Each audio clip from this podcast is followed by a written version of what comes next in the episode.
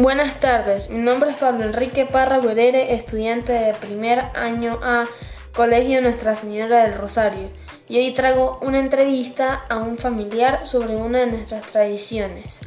La entrevistada en esta ocasión es mi tía, quien ha compartido muchas experiencias con mi familia.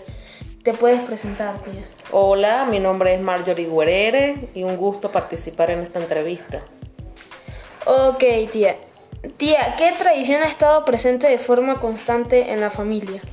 Bueno, pues en nuestra familia tenemos bastantes tradiciones, pero creo que la más resaltante es cuando nos reunimos para hacer las hallacas de diciembre.